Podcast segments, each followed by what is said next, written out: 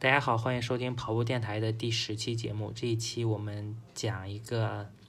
健身房跑路的话题，这也是我的亲身经历。就十二月初的时候，就有周末，就我还按照平常的这个习惯嘛，就去健身房啊去锻炼。但是 到那个前台登记的时候，前台告诉我，就是我们健身房要关门了，就你没有办法再进去了。然后我就很奇怪啊，就是那你们要关门，那我在这边还有存的钱，然后包括还有次数没有用完，那怎么办呢？啊，这个前台说啊，你先登记一下吧，就这个套路哈。然后就后面会有人联系你的。就我登记的时候，我也知道不会有人联系我的，并且我他们估计也赌我就是嫌麻烦，不会去追究，所以就这样安抚一下我。是吧？然后我就登记了嘛。然后，那既然不让进门，那就只好就回去嘛。然后在那个门口就看到了，就是物业贴的这个告示，就是啊，就是讲为什么，就是讲就是物业呃，就是因为这个健身公司没有啊给物业缴这个，就没有按照他们的协议缴费。然后现在违反了他们之间的协议，然后就限这个健身房于七日之内就搬走，啊，然后后面，对吧？就我就到现在，现在录音一月份了嘛，也就也没有人联系我，就是啊，我们就是他们也不会让这些呃，所以在那边办卡的人去建群嘛。然后我私下也估计人也嫌麻烦，没有人去搞这些事情，所以现在就不了了之了。然后一月五号的时候，我就看到了一个社会新闻，就那个紫金陈，他就是 又上社会新闻了。就上一次他上社会新闻是什么事情呢？是他在那个莆田系医院治腰，然后腰没治好，反而把他腰给治伤了。然后他就上了一个浙江浙江电视台的一个民生新闻。然后这次又上社会新闻是什么原因呢？是因为。他先被那个莆田医院伤了腰，就为了练腰嘛，就就去健身了。然后结果健身房老板就卷钱跑路了。哎，这世界真的 防不胜防，就看到那个社会新闻，真的是又好气又好笑。哎，这两年其实还是遇到了，就挺多，就我自己有遇到过，大概有两次这种预付费的这种模式的。跑路或者说没有办法正常运行，其实像其他行业的，就比如说什么美发的呀，或者说教育啊，甚至是那个公寓啊，这些都都是这种预付费的模式。就就我们就接下来就讲一讲就是预付费模式这个事情。就预付费的话，就我我在那个搜索上搜索。啊，就是对预付费模式这个关联词是什么呢？是消费纠纷的重灾区，消费者投诉的热点，就健身行业众之所所什么众之所诟病的 一个问题。然后，哎，但是就这种预付费模式吧，就大家应该就还是能比较清楚的知道的。他这种话就是说，啊，你先。就往我这边交钱，然后比如说交一年或者交几个月，然后这些商家就通过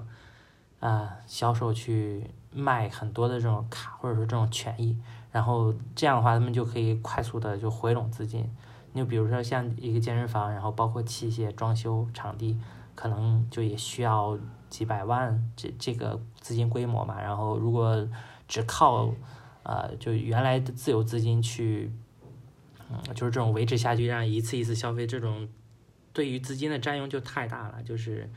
哎，就资金压力也比较大，所以他们就通过这种预付费的模式，就快速的把这个现金流回笼过来，然后回笼过来之后的话，他们就可以，啊，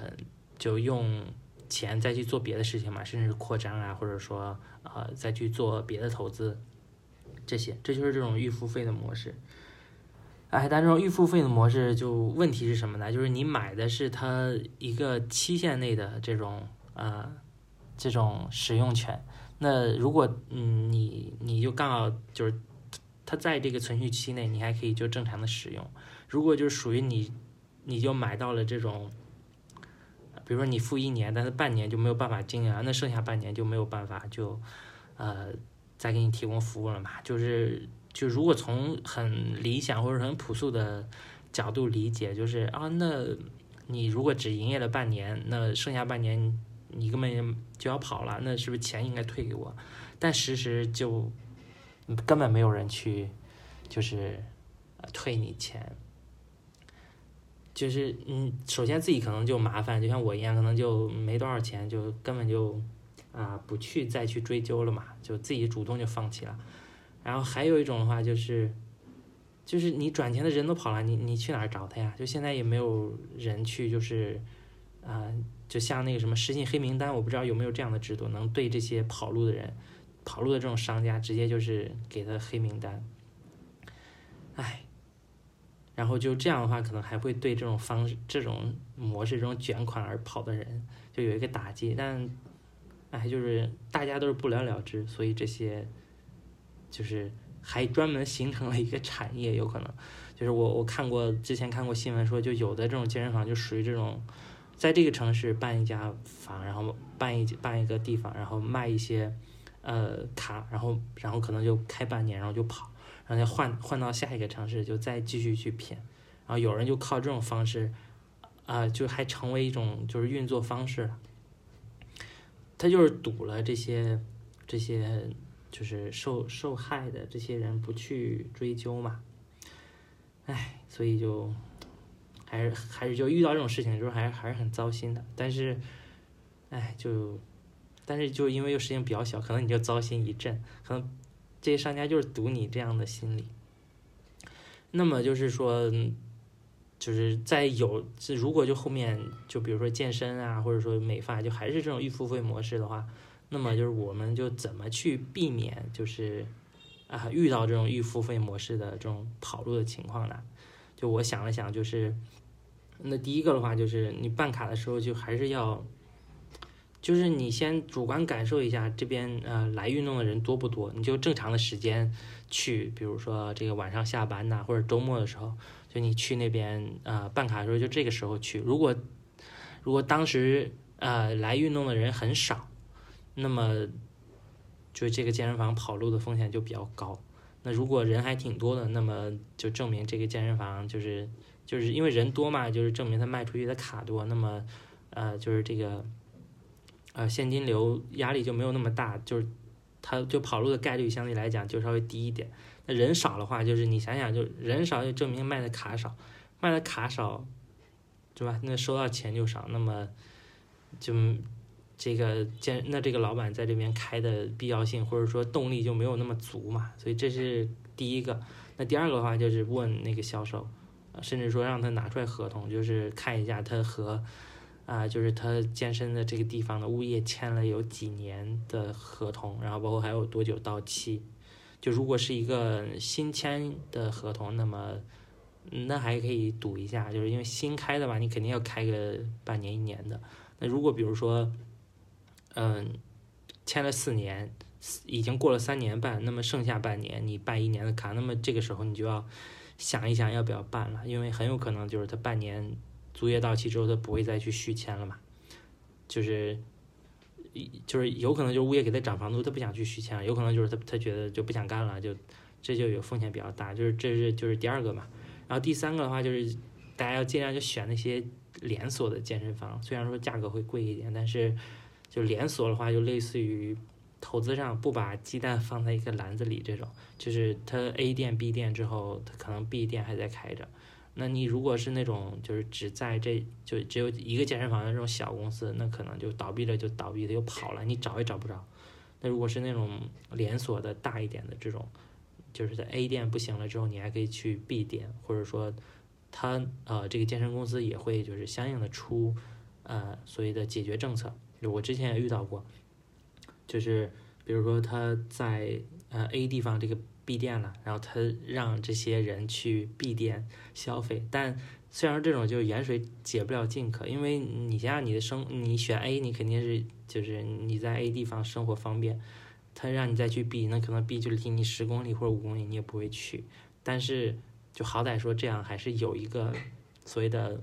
备用计划，或者说你还是可以去，嗯，所以说大家要去选这种连锁的。然后，然后第四个的话就是大家能不预付费就不预付费，就是因为现在也有流行起来那些。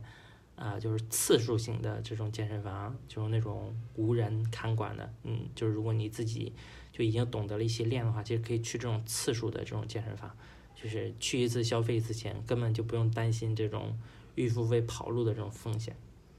然后最后就就要说一说，当真的遇到了这些预付费健身房跑路，那么我们应该怎么办呢？你比如说像我，我就选择息事宁人了，就是。首先就是自己就涉及的钱也非常的少，还也就没多少次了嘛，所以就嫌麻烦，就根本就懒得去懒得去追究了，就可能就是在这边耗费的精力，最后还没一定结果。呃，其实过程中我也有想过要不要报警，但是但是也就想着算了，因为没多少钱，不搞了。那如果就是说钱比较多的话，那其实还是有必要去追究一下。那怎么办呢？就只能说是报警了吧。就你如果就是几万块这种，那还是需要去追一下，就肯定是要把自己钱追回来的，不能让这些骗子们真的是卷款而跑，而而不受到一丝惩罚。我就觉得这种社会真的，如果是这样的话，就太不公平了。就我也不不相信那些什么啊，上天上天是公平的，然后。他在这里挣了钱，然后他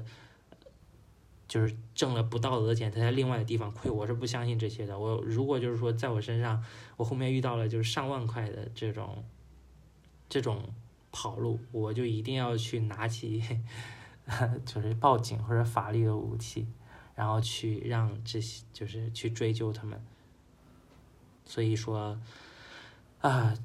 就如果你 也有遇到过这种健身房跑路什么的，就也可以留言区留言和大家讲一讲啊。然后今天节目我们就到这里，然后下期我们再见，嗯，大家拜拜。